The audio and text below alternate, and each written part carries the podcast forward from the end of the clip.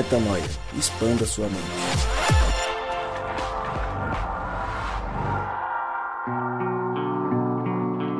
Sim, sim, sim, está no ar mais um podcast Metanoia e você é muito bem-vindo ao podcast Metanoia número 246. Sim, estamos aqui pela duocentésima, quadragésima sexta vez eu consegui!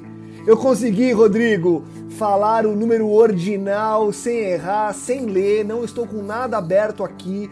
Eu consegui pela inteligência que o Gabriel transmitiu a mim via Bluetooth. Obrigado, Gabriel, por sempre fazer isso, fazer isso por mim e me fazer gaguejar de tão empolgado que eu fico. Mas gostaria de lembrar você, muito cérebro do Gabriel, que passa pra gente uma parte um tanto quanto é, é, o que sobra, né? É o que resta daquele, daquela grande caixa craniana do Gabriel Zambianco. E como eu sempre digo, meu nome é Lucas Vilches e nós estamos juntos nessa caminhada. Lembrando você que toda terça-feira nós temos um novo episódio e você acessa tudo que fazemos lá no nosso site, portalmetanoia.com. De maneira muito desrespeitosa, Rodrigo Maciel e Gabriel Zambianco atravessaram nossa convidada, que topou gentilmente voltar conosco depois da discussão, é, da conversa, né, do, do bate-papo na última semana, no último episódio, e vocês atravessaram ela por quê? Por que, que vocês fizeram isso? Não pode, gente. Mas vamos fazer assim, ó. Cara, não sei. Vocês você atra... é tão bom com as palavras que eu fico até sem ar. Entendi. Muito bem, Gabriel. Gostei da sua brincadeira, mas para não perder o costume, Vamos fingir que vocês não falaram absolutamente nada e que nós vamos falar sério a partir de agora sobre o tema. Senhores, o papo hoje é a continuação sobre solitude, a prática da solitude, aquilo que realmente nos importa, fora essas brincadeiras jocosas de vossas senhorias. Mas vamos lá. Quem está comigo hoje? Vou fingir que não sei que vocês estão. Falem. Olá, meu nome é Rodrigo Maciel, a solitude não é nem ficar no amanhã com ansiedade e nem no ontem com os nossos medos e nossos traumas, mas ficar no hoje. Fala galera, aqui é o Gabriel Zambianco. Ontem, hoje, amanhã, que você possa ser o alívio do eterno. Olá pessoal, aqui é a Gisele Luz. É, a solitude é um convite para a gente abrir mão de uma ideia de ilusão de controle para a gente aprender a descansar no eterno.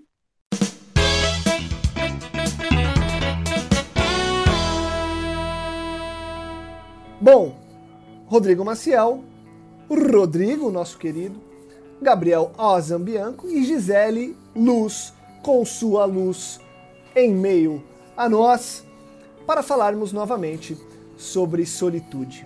Semana passada, no último podcast, nós falamos sobre o conceito de solidão, o conceito de solitude. É... E aí a gente agora resolveu, inclusive, separar esse podcast para falar sobre a prática disso. Afinal de contas, o conceito é muito legal, a teoria é muito boa, mas em meio ao caos, nem sempre é tão possível.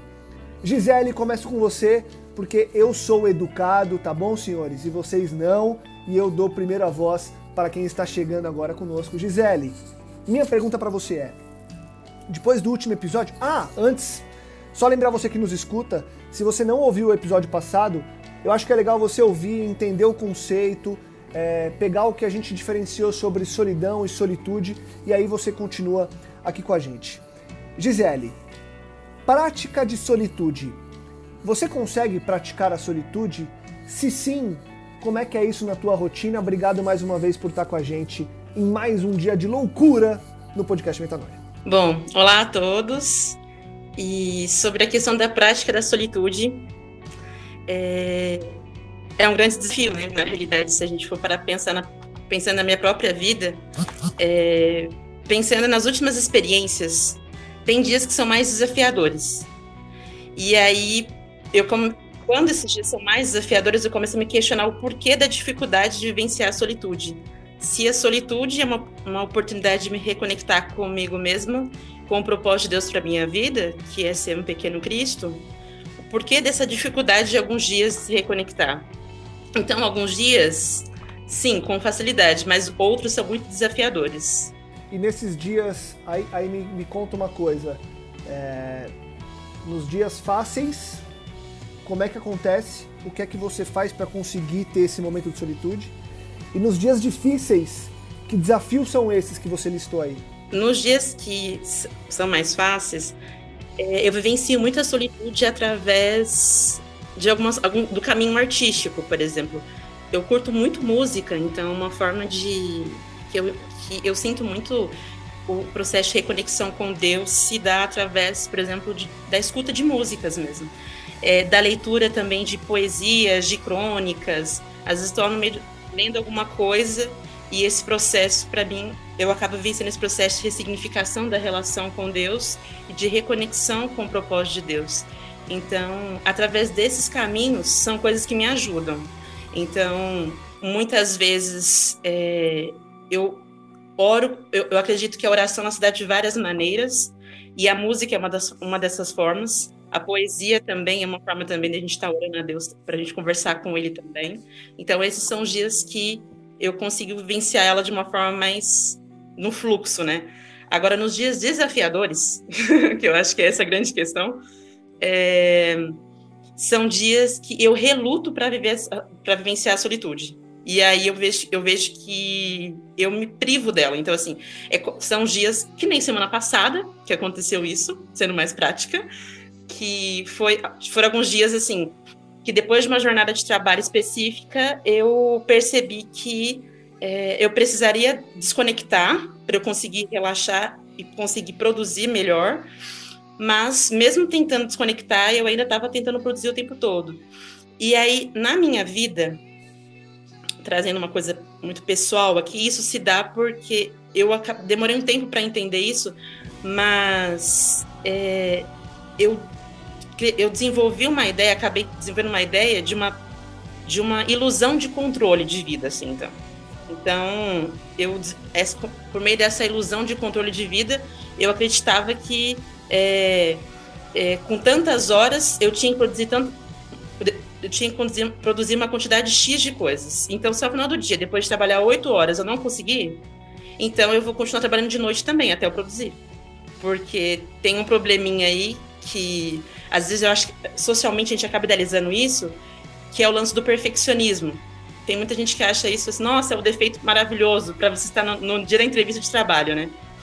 Mas quem tem isso sabe que na realidade é uma porcaria, porque você envia um e-mail, depois você verifica ele dez vezes para ver se o anexo é aquele lá mesmo. E no meio do caminho você fica se cobrando horrores para você sempre produzir. Então, os meus dias difíceis, para responder a sua segunda pergunta, é quando esse perfeccionismo grita muito forte e eu dou muita voz para essa ideia de falsa ilusão de controle de vida.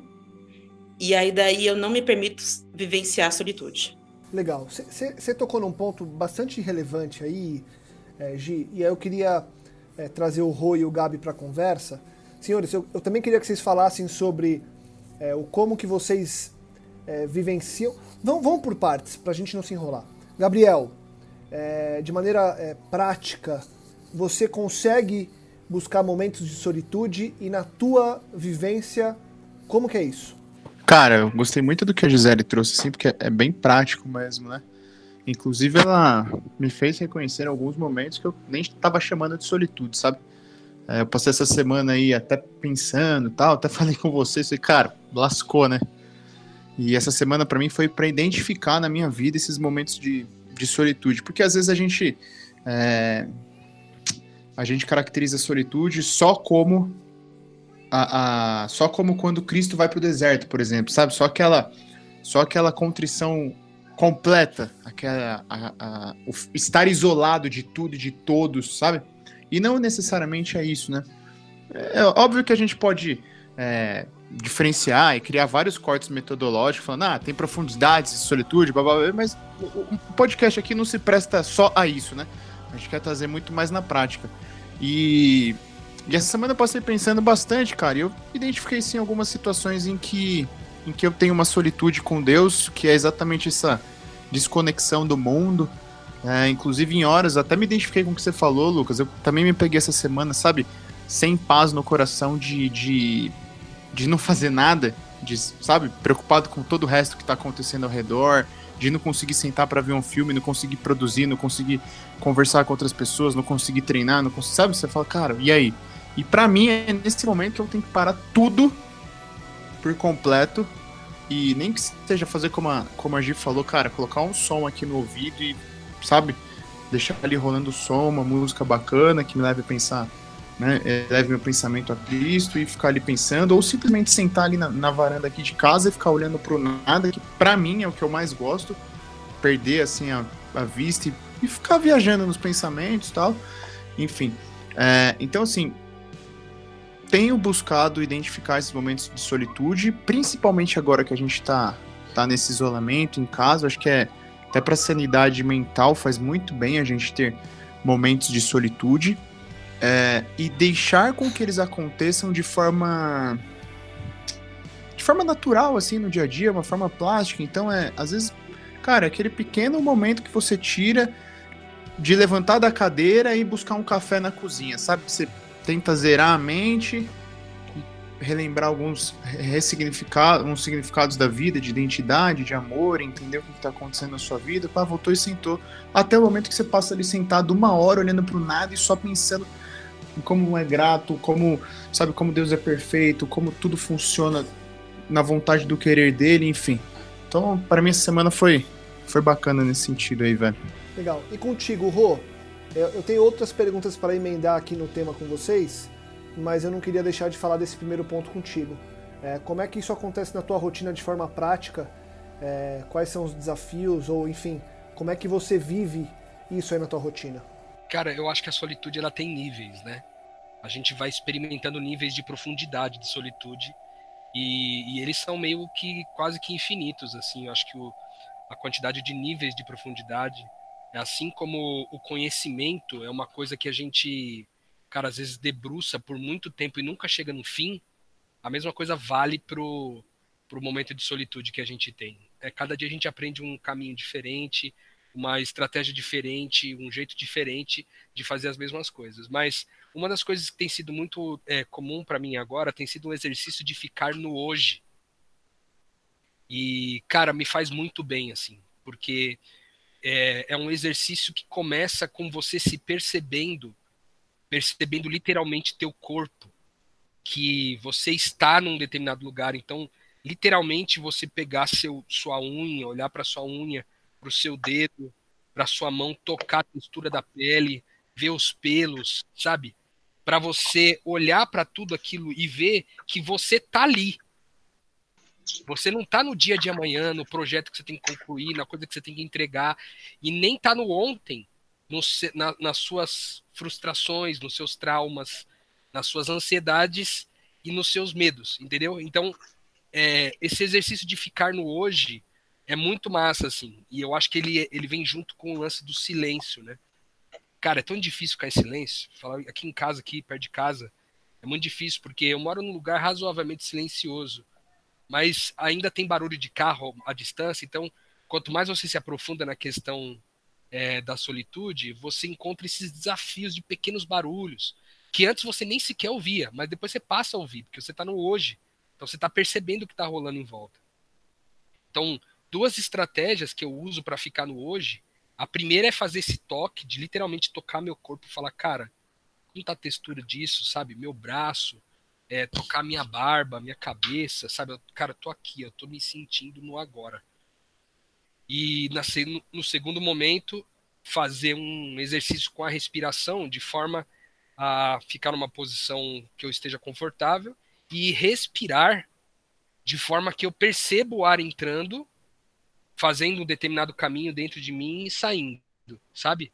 Prestar bem atenção no caminho entrando e saindo. Eu, eu faço essa preparação antes de meditar é, em alguma coisa. E aí, no caso, eu sempre busco meditar na pessoa do Cristo, sabe? Pensar o que, que ele fez, os comportamentos dele, as reações, sabe? É, e às vezes, eu vou passando assim, historicamente, às vezes eu revisito o texto sagrado para poder relembrar de alguma coisa, mas normalmente eu tento, eu tento não me, me fazer uso de, de subterfúgios, tipo livro, um texto, uma imagem, alguma coisa, às vezes eu faço isso com imagens, com, com telas de pinturas e fico observando muito tempo assim, tentando encontrar o que há de Cristo naquilo.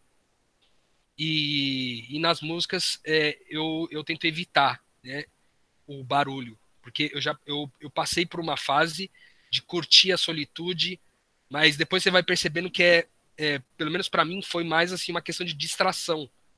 Eu não estava querendo ter um momento comigo mesmo, eu tava querendo me distrair, sabe? E a música me distraía muito bem. Então, se eu, se eu vou pôr uma música, é para eu meditar em mim. Tipo, meditar quem eu sou, meditar quem Deus é. Nunca para ser uma coisa tipo distração, entendeu? Porque distração seria só passar esse tempo. Eu não quero que esse tempo passe, eu quero aproveitá-lo. Então eu faço esses três caminhos, né? O primeiro sentir que eu estou presente tocando meu corpo. Segundo, percebendo a respiração entrando e saindo e terceiro meditando na pessoa do Cristo.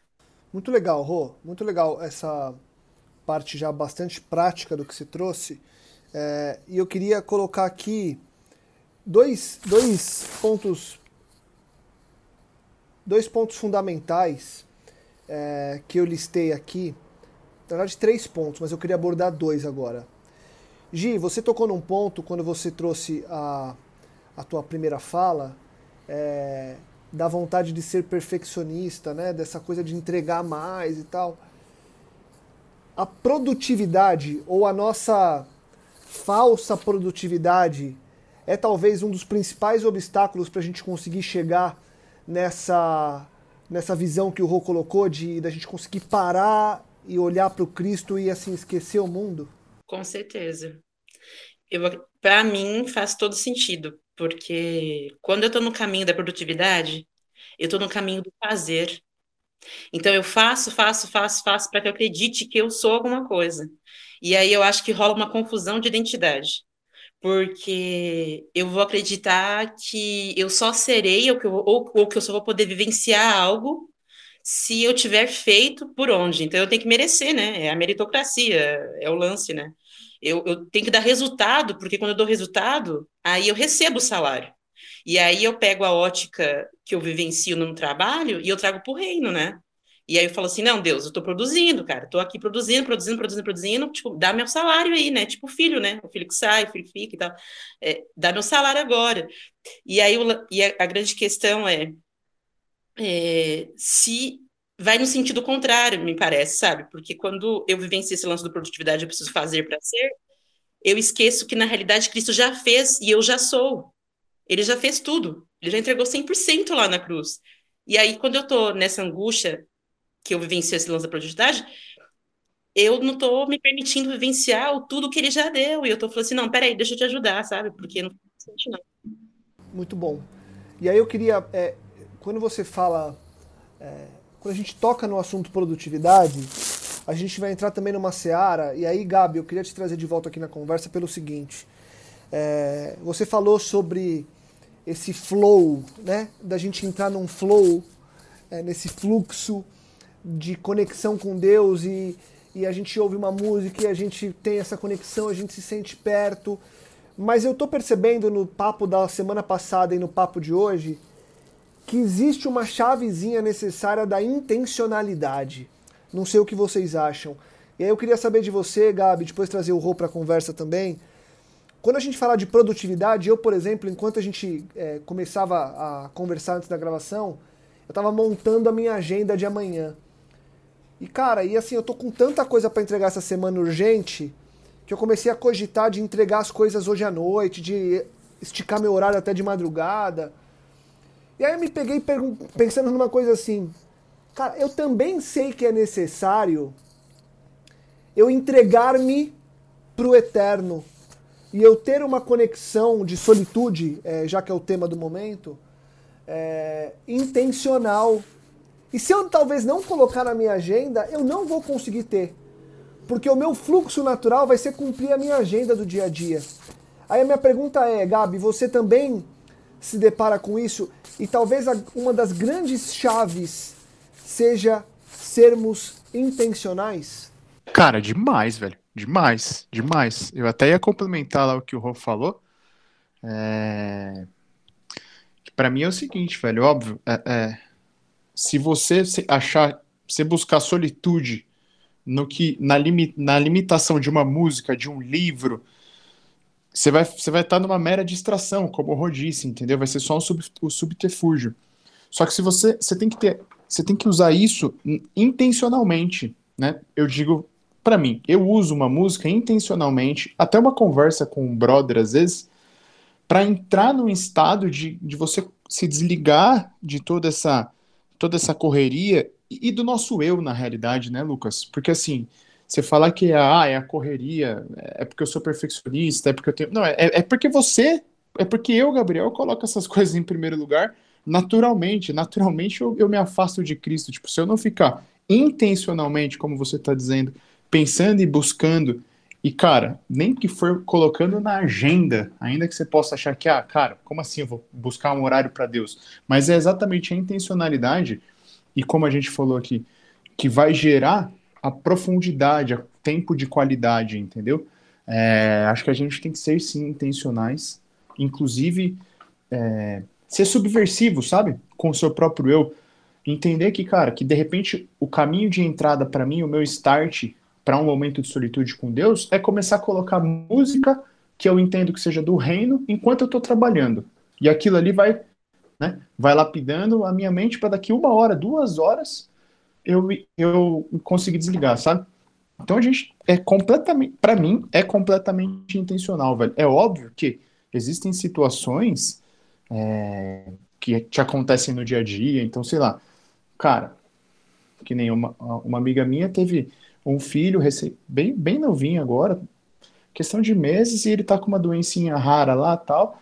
Quando você, você lê isso, quando você toma conhecimento da notícia, parece que o mundo para naquela hora, né? Agora, são poucos os momentos que isso acontece se você não tiver intencional nisso daí, né, velho? É, e aí eu queria, para trazer o Rock para conversa, agregar um ponto aí, que é o seguinte: a gente precisa é, desmistificar um pouco, né? Essa coisa do medo de ter um horário, de ter um espaço reservado para Deus, né? Porque a gente fala assim, na ânsia de não querer é, bloquear minha agenda para uma coisa entre aspas não palpável, né? Que é essa relação com Deus. Muitas vezes a gente cria um argumento ou a gente se faz, a gente se apropria do argumento de que a relação com Deus é o tempo todo. Não, eu estou trabalhando em relação com Deus. Sim, você está trabalhando em relação com Deus, você está fazendo tudo em relação com Deus, em, em, é, com relação, é, se relacionando com Deus. Mas será que está mesmo? Será que quando você está ali mergulhado num dia de relatórios, eu estou falando por mim, tem hora que você está produzindo loucamente. Se não for intencional, a gente não vai gerar essa primeira quebra, né, Rô? De pelo menos quebrar e ver a necessidade de continuar de forma natural. Porque eu acho que existe a naturalidade, mas talvez seja impossível começar sem ser intencional, né, Rô? Cara, é muito bom lembrar que esse momento de solitude, ele não é natural, velho. E, é de, e, é, e, esse, e esse que é o grande desafio da nossa mente, entendeu? Por quê? Porque é o seguinte, por que, que ele não é natural? Porque ele é espiritual, velho. As escrituras dizem que aquilo que é espiritual só pode ser discernido espiritualmente. Então, eu achei muito bom você ter trazido esse lance da intencionalidade, é, porque a intencionalidade é importante no começo. Porque o que gera uma intencionalidade espiritual é o prazer nisso. Entendeu? Quando você tem prazer na solitude, prazer na presença de Deus. Quando a gente citou no episódio passado as vezes em que Jesus vivia é, a solitude, a gente via que eram momentos que ele escolhia ter, cara. Era um prazer, sabe? Assim, ele não, não tinha só aquilo porque ele tinha que fazer, era. Porque eu também às vezes me incomodo com uma coisa, Lucas, que você falou e eu fiquei pensando. É, a gente está vivendo uma fase do mundo que nesse discurso meio de coach, meio de empreendedorismo e tal, você tem que você tem que ter a sua agenda lotada com coisas a, a serem feitas. Por exemplo, você tem que ir lá fazer o curso de inglês, aí você sai vai fazer academia, aí você sai vai fazer o trabalho, aí você sai vai fazer um, um, um ler um livro, aí você tem meta para tudo isso e tudo. E cara, a solitude é justamente sair dessa rotina. É justamente sair das metas. Só que há uma diferença entre ser intencional na solitude e pôr uma meta para fazê-la. Não é o objetivo, entendeu? Intencionalmente é, cara, vou desfrutar hoje um pouquinho, sabe? E aí eu queria dar uma dica para quem está ouvindo a gente, e para vocês aqui também da mesa, sobre como começar com esses momentos de solitude, cara. É, e eu acho, por exemplo, eu não sei agora, Lucas, a gente não tem convivido tanto, mas acho que você, eu sempre percebi esse tipo de comportamento em você, que era uma que é uma coisa assim, é você pegar uma flor, velho, e parar diante da flor e observar aquela flor de verdade, tipo os desenhos que tem por trás em cada uma das pétalas, a cor, sabe? Porque esse processo de contemplação é, diante de um café, diante de uma xícara de café. Porque, por exemplo, vocês pegam aí, vocês. Até eu não sou fã de café, não gosto. É muito engraçado, vou falar uma coisa bem engraçada aqui. Mas eu tenho um pouco desse momento diante da Coca, velho. Coca Zero. Cara, eu pego assim e falo, mano, que, que sabor, tá ligado? Que coisa interessante, tipo, que, que agradável, qual é o prazer que isso me dá? sabe? Porque quando você começa a contemplar as pequenas coisas, eu acredito no que as escrituras dizem, é, que tudo que é bom vem de Deus, tá ligado, mano? Tudo Ainda é bem que você falou Coca Zero, viu, Rô? Porque senão iam te julgar. Não, a Coca Zero também é... Mano, eu tava me segurando pra falar isso, eu nem... Eu sei que... ah, esse Rodrigo é engraçado, velho. A minha Coca Zero porque eu sou diabético, vocês sabem, né? Então, diabético 2... você, é um gordinho, você é um gordinho engraçado. Mas, é, por exemplo, você, eu sei que você e o Gabriel gostam de tomar café. A não sei a Disse que ela gosta de tomar um cafezinho e tal. Mas diante do café, cara, ao invés de você pegar o café, tá ligado? De sair tomando, igual um, muito louco, assim, ah, vou sair tomando café. Não, cara, degusta, sabe, velho? Tipo assim, sente o cheiro, sabe? Percebe, mano, hoje, o problema, mano, é que a gente, às vezes, a gente tá tão ansioso, velho, com o mundo, com as coisas que a gente tem que entregar, com as metas, com os, os objetivos, com tudo, que a gente não desfruta, mano, as pequenas coisas. Então, eu acho que um bom primeiro passo para quem não, não tem prática de solitude é começar a perceber as pequenas coisas. Por exemplo, eu tô, a gente está gravando aqui, eu tô vendo os, o vídeo de todo mundo aqui, né? E eu tô vendo atrás do Lucas ali tem, tem tipo um, uma um bully, eu acho que uma chaleira, não tenho certeza, tem uns negocinhos. E aí você vai, por exemplo, pegar o café e servir o café com com a. Com, enfim, com a cafeteira ali, com alguma coisa. Você vai servir. Então, cara, prestar atenção naquela fumacinha que sai, sabe? No cheiro que sai. Porque contemplar o que é bom transforma o nosso coração, velho. Que as escrituras dizem o que pra gente? Que quando a gente contempla com a face descoberta a bondade do Senhor, a gente é transformado à imagem de Cristo. Então, o que nos transforma em Cristos é a contemplação da bondade. Conforme a gente vai contemplando quanto Deus é bom, isso também nos leva a ser cada dia mais parecidos com Jesus. Então, cara, contemplar um bom café. Então, é, esse texto de 2 Coríntios 3,18, ele vai falar isso para nós, mano, que a gente é a gente é transformado à imagem de Cristo quando a gente contempla a bondade de Deus, tá ligado? Então, a bondade de Deus é tudo que é bom, mano, tudo o sabor das coisas, o toque, o tato, o cheiro. E isso não só nos, nos transforma a imagem de Cristo, mas isso também nos leva a ficar no hoje, mano. Que o maior desafio que eu quero dizer para você que ouve a gente aqui, para vocês da mesa também, mano. O maior desafio com a solitude é ficar no hoje. Entendeu? Porque nosso coração quer ir pro amanhã, velho. Porque essa é uma maldição que a gente experimenta desde o Éden. Quando a serpente disse: No dia em que você fizer isso, então você será como Deus. Então, teoricamente, é, é disso que nós estamos falando, sabe? É, sair do amanhã, sair do hoje, para poder se dedicar, sair do ontem e dedicar-se ao hoje. Então, eu acho que esse é o grande desafio tem que ser intencional no começo, velho. Mas depois, isso vai gerando um prazer, sabe? E quando, como vai gerando um prazer, assim, a intencionalidade passa a ser um, mais um impulso do que uma atitude pensada, vamos dizer assim. Então, eu acho que é um bom começo para quem está quem não tem muita prática com essa questão da solitude, começar com a contemplação das pequenas coisas, sabe? Ao invés de acordar, por exemplo, acordar, tipo, na pegada do saci, assim, muito louco. Ah, não, vou ter que levantar aqui, já tocou o despertador, já tem que fazer o que, já tem que fazer aquilo, já pegar o celular na mão. Não, velho, acorda, tipo assim, abre o olho, percebe você na tua cama, respira, percebe como tá o teu corpo, tem alguma coisa doendo. Pô, levanta, faz um, tipo, estica, assim, faz aquele alongamento, sabe? De manhã, tal, nas costas, respira o ar, percebe a qualidade da cama que você dormiu, tipo, agradece por isso, fala, cara, que cama gostosa, cara, coisa boa.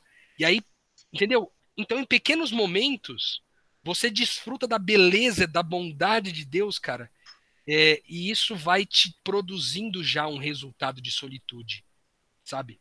Então, eu acho que esse é um primeiro passo para todo mundo que está buscando essa solitude, contemplar a beleza, o sabor, a textura, e, e nisso ficar no hoje, né, que é o grande desafio da, da, da, solitude. Pegando esse gancho no que você trouxe aqui, Rô, dessa parte bem prática, é, dando uma dica, eu queria que o Gabi e a Gi pensassem enquanto eu construo a pergunta de forma lenta e tranquila. Dicas práticas. É, como é que vocês conseguem entrar é, nesse estado assim de desconectar do mundo, desconectar o eterno. O Rô falou dessa contemplação a pequenas coisas, a natureza, a gostos, sabores, enfim. Gi, é, o que mais que você tem conseguido encontrar na tua rotina é, para achar esses momentos de solitude mesmo, de conexão sozinha com o eterno? Eu começo primeiro me questionando por que, que eu não me permitia vivenciar essa solitude, quando eu entendo o porquê disso, eu me permito essa escolha, né, que é o próximo caminho, é, um, um, um, um, dos exemplos, uma das coisas práticas que eu faço, por exemplo, a natureza me ajuda muito. Bom, a gente está num contexto específico, né? É, mas, assim, o contato com a natureza me ajuda muito. É, eu amo fazer trilha, amo acampar. São coisas, assim, que quando você tá, você se desconecta de tudo, e aí a gente consegue uma real conexão, né, com Deus, no caso ali, né, é, porque no dia a dia, assim, é, é, uma escolha, né, mas, assim, é, é um grande desafio a gente conseguir desconectar de tudo. Uma coisa prática que eu fiz na minha vi na vida, assim, por exemplo, quando eu tô no horário de trabalho, ou quando eu vou vivenciar, eu falo assim, não, esse horário eu vou viver isso, o que eu faço? Eu, eu desligo o celular. Porque se eu receber notificação, aquilo vai me deixar assim, não, o que está acontecendo? O mundo que está acontecendo aqui. Então, eu desligo o celular. É, esses dias, por exemplo, mesmo assim, com essa questão do contexto né, que a gente está vivendo, é, eu subi no terraço de casa e aí eu estava no meu horário de silêncio, à noite, eu comecei a ver o movimento dos pássaros, assim, eles passando, assim, né? E eu, vendo esse movimento, me lembrei de uma música. E aí eu lembrei daquele texto quando fala assim que Deus cuida da gente em cada momento e tal. E aí eu fiquei ali só vendo o movimento dos pássaros só. Então, a natureza me ajuda muito é, a vivenciar isso, é, porque a questão da solitude, pelo menos para mim, a vida muito, é um, é um convite para que eu possa aprender a silenciar e para além de só ouvir, né, como dia a dia, as coisas, os, os, os barulhos que a gente está acostumado, é me permitir escutar efetivamente.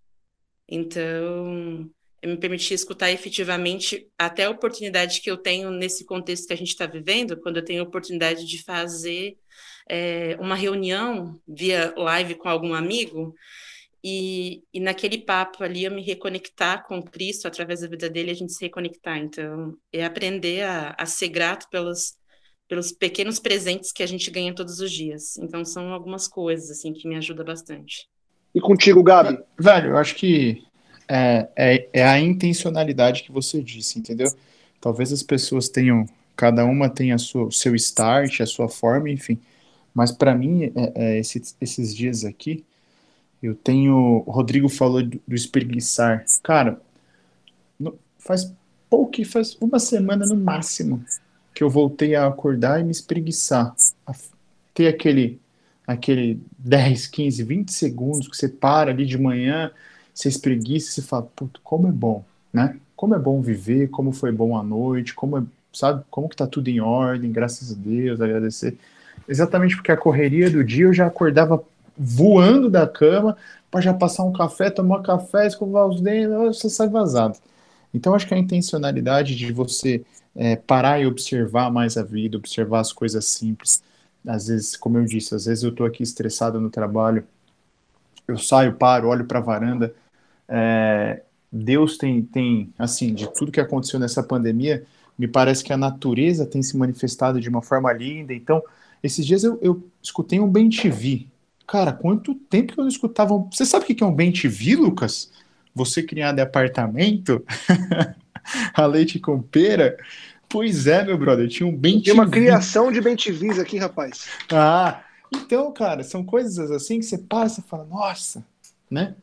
Nossa, são, são os starts. Eu acho que você tem que ser intencional, não só no ato de, de, de colocar Deus na agenda, não e colocar Deus na agenda, como você disse, Lucas, não para diminuir Deus, mas porque a gente é tão ruim, a gente é tão inútil que a gente tem que colocar ele na agenda, senão a gente esquece, né? Então, é, a intencionalidade de reconhecer Cristo nas coisas para você começar a meditar e, e, buscar esses níveis de solitude até chegar um 40 dias no deserto ali da vida, cara, que seria, nossa, que louco, né? Então são vários os exemplos, acho que as pessoas que, que nos ouvem aí têm que buscar na, na sua vida prática, cara. Rodrigão, traz mais duas dicas pra gente aí de como que, como que é possível é, encontrar a solitude e aí eu vou fazer uma pergunta para a gente fechar essa, essa conversa nossa. Não, quando eu abro uma Coca Zero, ali naquele momento. é, cara, eu acho que tem outras duas coisas que eu queria deixar como dicas aqui, muito práticas também, é, para a gente trabalhar essa questão da solitude. É, parece uma, vai, ser, vai parecer uma coisa assim bem maluca que eu vou sugerir, mas é a gente silenciar as justificativas, cara. Silenciar as justificativas. O que, que isso significa? É, é silenciar as tentativas de se explicar, de se é, justificar, de se convencer alguém. Sabe? Porque a gente passa muito tempo do nosso dia tentando convencer, justificar, explicar as coisas eu acho que um, uma grande alternativa para a gente trabalhar a questão da solitude é justamente silenciar as justificativas, porque você fala menos e ouve mais. Nós muitas vezes é, desenvolvemos até um certo vício de ter que se justificar com tudo, cara. E isso rouba tempo é, que a gente pode estar em solitude no meio do dia. Então, por exemplo, a gente. É, eu sei que vocês, agora todos nós, né, estamos com essa rotina de casa, né? Mas ainda assim, eu sei que alguns de vocês, por exemplo, têm reuniões. Vocês fazem as reuniões online, eu também faço.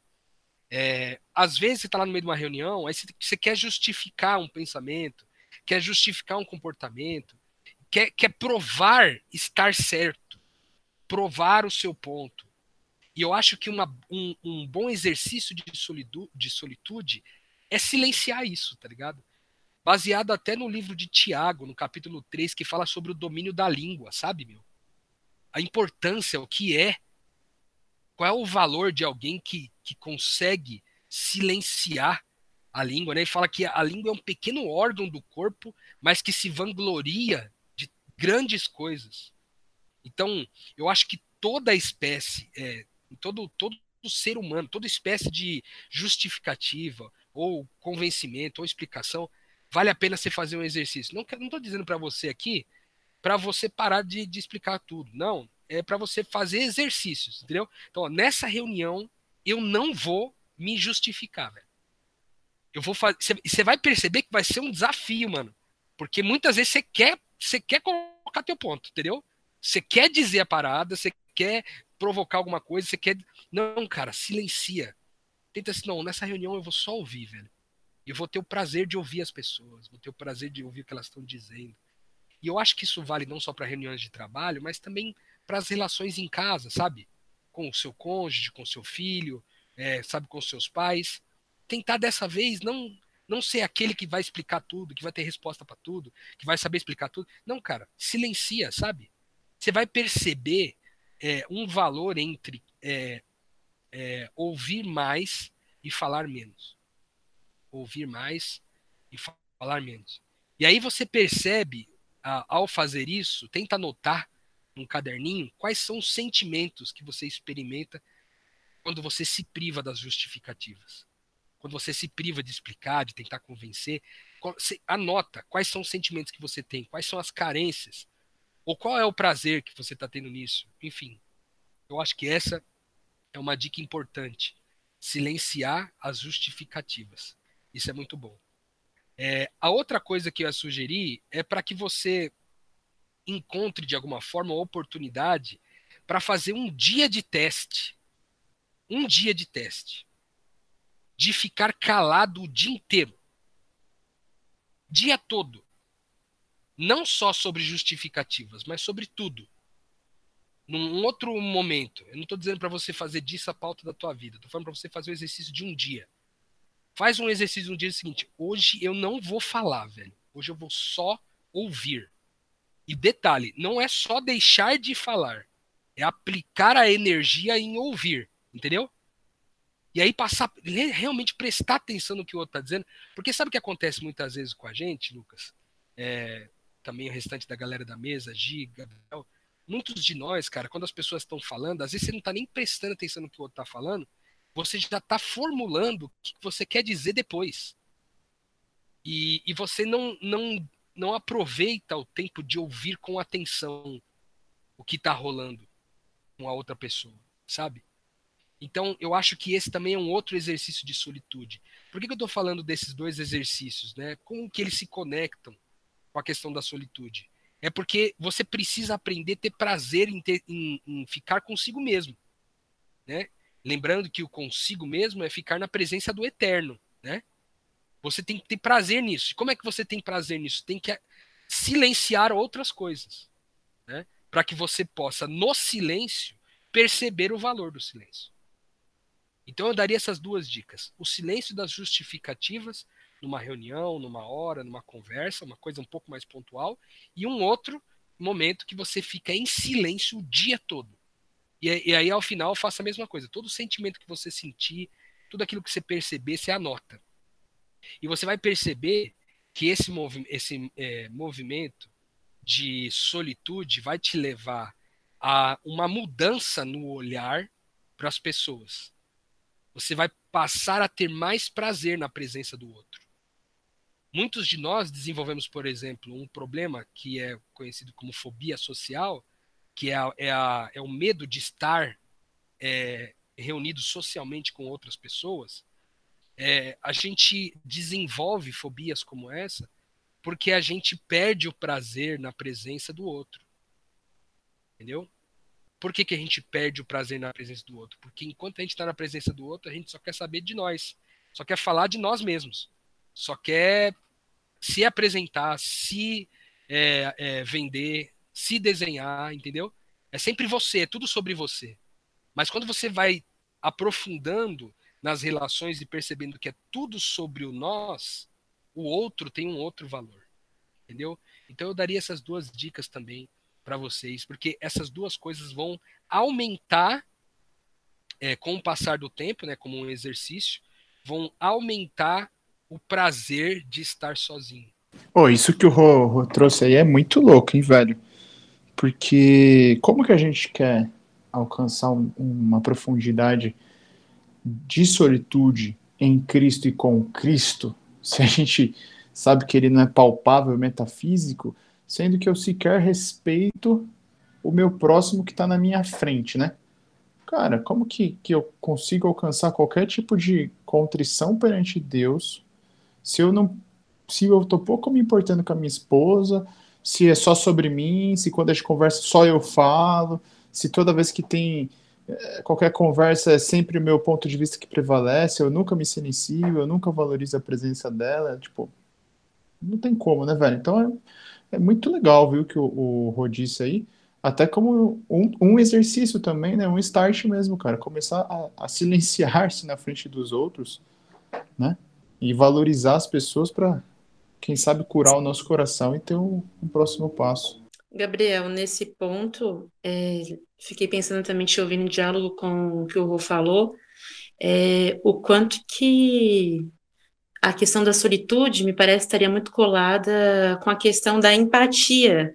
Você não precisa ter um discurso, você não precisa ter uma resposta. Você senta do lado de alguém em silêncio e aí rola uma conexão porque a pessoa tem certeza que, sem julgamento, você está lá para vivenciar aquele processo na prática com ela. Só que, se, se for para, se for para pensar, então, em contraposição com o que vocês trouxeram a gente refletir, então, o que a gente vive, o desafio é que a gente vive em tempos muito simpáticos, né? Porque a gente sempre quer ter, a gente sempre busca ter resposta para tudo. Então, é, é, é, um, é um movimento de muita fala, que nem vocês trouxeram, o comentou, muito barulho para pouco silêncio. Então, de, quando a gente sempre quer ter respostas para o outro, né?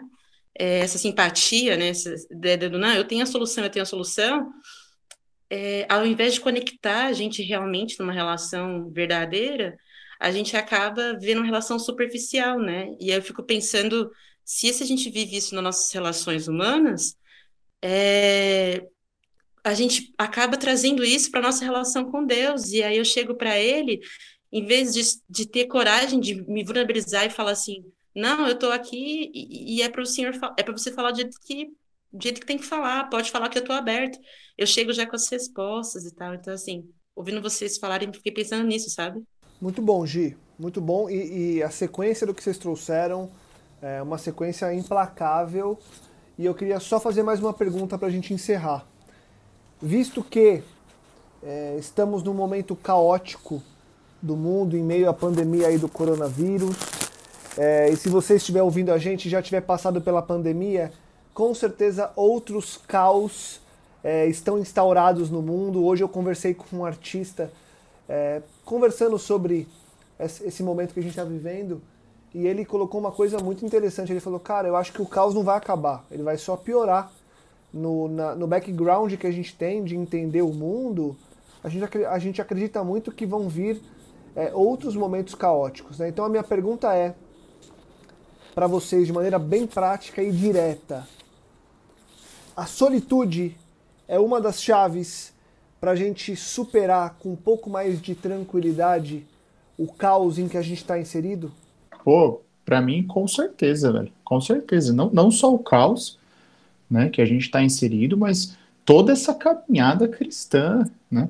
É, Cristo, ele, ele no o momento que antecede é, a maior dificuldade que ele enfrentaria, não só que ele mas que para que as pessoas, né, a maior dificuldade que as pessoas veriam nele para entender antes, de, antes da cruz, ele se retira em solitude completa, né, cara? Eu acho que tanto, não só pela nossa sanidade mental, pensando no hoje e no agora, mas também para toda a sanidade da nossa caminhada cristã. Se a gente não, não conseguir é, ter momentos de solitude com Deus, e aí partindo dessa, dessa premissa que a Gia acabou de trazer, de cara, se eu não souber me relacionar com as pessoas, eu não vou conseguir me relacionar com Deus também. Então você vê que, é, que é assim, eu, eu tenho que, que mudar por completo o meu sistema, como eu funciono e como eu penso, o quanto antes. Senão, na realidade, é, a gente, você está construindo um, um, castelinho de cartas que, cara, menor a sua paradinha que o mundo der, vai cair, vai desabar tudo, entendeu? Concordo. Eu, eu concordo e também faz todo sentido para mim também, porque é, a que, quando a gente compreende a questão da solitude, a questão é que a gente está atrelando o que nós vivemos a um resultado específico, a um momento específico, ou a gente atrela isso a uma pessoa. Se a gente se nós colocar, se a gente coloca a nossa nossa base de vida, né, nossa expectativa é, somente em, em, resultados, que eu acho que é uma outra armadilha para a gente pensar sobre esse contexto também, que é eu atrelo que eu acredito que eu sou a produções, a resultados e tal. Quando isso é colocado em xeque por, por algum contexto que a gente vivencia, como esse contexto que a gente vive agora, É, como que a gente vai lidar então com isso se a gente cola somente resultados? E aí, um, um para a gente pensar um pouquinho sobre isso, um texto que fala muito, tem falado muito no meu coração nesses últimos, nas últimas semanas, é quando em Zacarias fala assim, em Zacarias 3, 7 fala assim que é, para a gente silenciar, né? É, entrar em silêncio na presença do Eterno, porque fala assim que algo está em progresso na Santa Casa. E se eu for ressignificar isso e entender que eu sou a casa, eu sou a morada de Deus, a solitude é sempre um convite para entender que algo está em progresso. Se eu entendo que algo está em progresso, ou seja, é, é um processo contínuo. Então eu posso descansar em Deus, porque ele que começou a obra, ele vai terminar essa boa obra. Então, também acredito que seja uma chave, sim, porque é, é o caminho para você encontrar a paz, é, não atrelando ela a um momento específico, mas a uma pessoa que é Cristo. Cara, eu acho que é, com certeza é um, uma informação importante para como lidar é, com o caos. Eu diria que nós que somos os filhos de Deus, pequenos cristos, nós somos aqueles que põem ordem no caos. Nós somos aqueles que foram chamados para ser, é, conforme diz Isaías, né, no capítulo 58, reparador de brechas restaurador de ruas e moradias, restaurador de ruínas. É, fala que nós lá é, somos como jardins bem regados, né, num lugar onde tem uma fonte, onde nunca falta água. É, é muito forte isso para mim, assim, do texto de Isaías 58. Eu acho que ele fala justamente sobre isso, Lucas, porque não há como evitar o caos, mas há como representar Deus no meio do caos. E para representá-lo bem, eu acho que a gente precisa estar muito conectado com a eternidade, sabe? A gente precisa, a gente precisa é, ser boas referências para isso, para que todo caos à nossa, à nossa volta seja reorganizado por causa de nós. É para isso que nós somos chamados. A gente foi levantado nesse mundo para isso, para pôr ordem nos caos, nos causes, se é que existe essa palavra, né, que surgem na nossa volta, cara. Porque a real que o objetivo nosso não é que no meio desse caos a gente fique tranquilo. É que a gente seja aqueles que põem ordem no caos. Que a gente seja é, o ar que as pessoas estão precisando nesse momento, tá ligado, mano? Porque eu tô. É, vocês sabem, eu peguei esse Covid no meio dessa quarentena e eu tô encarando essa doença e, e uma das, um dos sintomas que eu percebo muito constante em mim é a dificuldade de respirar, é a falta do ar às vezes. Falta de ar, literalmente. É, e eu tenho percebido o quanto que vale o ar uma coisa que muitas vezes a gente passa muito tempo sem pensar, sem refletir. Eu tenho pensado muito sobre isso. Qual é o valor do ar, sabe, na minha vida? E ao pensar sobre isso e olhar para nós como filhos de Deus, como reparadores de brechas, como restauradores de ruínas, aqueles que restauram as coisas, nós somos aqueles que põem ordem no caos de volta. Eu fico pensando, cara, que o que o mundo nesse momento de é, pandemia está precisando não são de respiradores mecânicos. Eles estão precisando do ar que só quem só Deus e aqueles a quem ele pôs o DNA espiritual dele podem oferecer. Véio. Esse ar, esse vento que gera vida, né? Quando Deus vai e sopra na boca de Adão e aquele barro passa a viver, mano. Aquele boneco de barro passa a viver de um jeito diferente, tá ligado? Ele, o Gabriel até comentou aqui no, no chat, né, o alívio do eterno é exatamente isso, Gabriel. É como se, é como se, se a gente pudesse ser para essas pessoas o alívio, o ar que as faltam, sabe, mano? Então, mais do que estar tranquilos no meio do caos, é a gente saber que nós não somos aqueles que estamos tranquilos porque a gente encontrou uma posição confortável. Não, é porque a gente operou. A gente atuou no caos. E por isso ficou tranquilo. E agora a gente está aqui a dispor. Qual que é o próximo caos que a gente vai pôr em ordem? Que em nome de Jesus seja você e eu, você que está ouvindo a gente agora, e eu que estou aqui, que nós sejamos esses aí. Para isso, vamos mergulhar nessa solitude, para nos conhecer melhor, conhecer melhor quem Deus é. Como que você pode ser o ar, o alívio de Deus, como disse o Gabriel? Como você pode ser reparador de brechas, restaurador de ruínas, sem se conhecer, meu irmão? Ficando no amanhã mais do que no hoje ficando no ontem mais do que no hoje. Em nome de Jesus, minha oração para você hoje é para que você mergulhe em quem você é, sabendo que você é quem Deus é, por escolha dele, não por escolha sua. Você não é um concorrente de Deus, você é Deus com ele. Porque ele te escolheu para isso, como as escrituras dizem, nós somos coparticipantes dessa natureza divina, velho.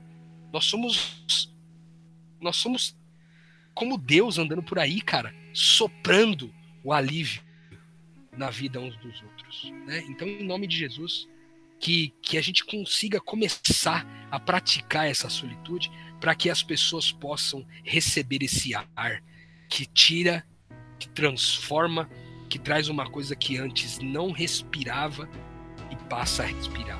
Um lugar onde tinha trevas e agora você colocou luz o lugar onde estava em ruínas e você levantou a construção novamente. O lugar que era um, um ato desorganizado, você agora é um jardim bem regado. É para isso que nós somos chamados, cara. Para representar a bondade e a beleza de Deus em todos os lugares que a gente é, pisar. E isso não será possível sem a solitude. Temos o Mestre Jesus como nosso principal professor para isso, mas não falta conteúdo na nossa santa e amada internet. Então busque lá a solitude, cara. Dicas de solitude. Busca isso aí e não se esqueça, lógico, de compartilhar é, o nosso podcast aqui para todo mundo, tanto o episódio, o episódio passado quanto esse, para que as pessoas também tenham um pouquinho mais de conteúdo a respeito de solitude e o reino de Deus. É isso aí. Metanoia, expanda sua mente. Adeus. Ah, é isso aí. Já daria para colocar a vinheta na sequência, mas eu vou. Primeiro agradecer vocês, Gi, valeu. Gabi, valeu. Obrigado, Rô. E a você que nos escuta, que você consiga é, aplicar essas dicas e ter bons momentos de solitude. Ouça o Eterno, interaja com o Eterno e espalhe essa boa nova nesse caos que nós estamos inseridos. Como o Rodrigo disse, compartilhe, divulgue e ajude que mais pessoas possam expandir a mente possam encontrar momentos de solitude. Compartilhe esse combo da semana passada mais esse é, e ajude que as pessoas consigam encontrar o caminho para ter mais conexão com Deus. Semana que vem a gente volta com mais metanoia, mais expansão de mente e com certeza esperamos a sua presença aqui conosco. Metanoia, expanda a sua mente.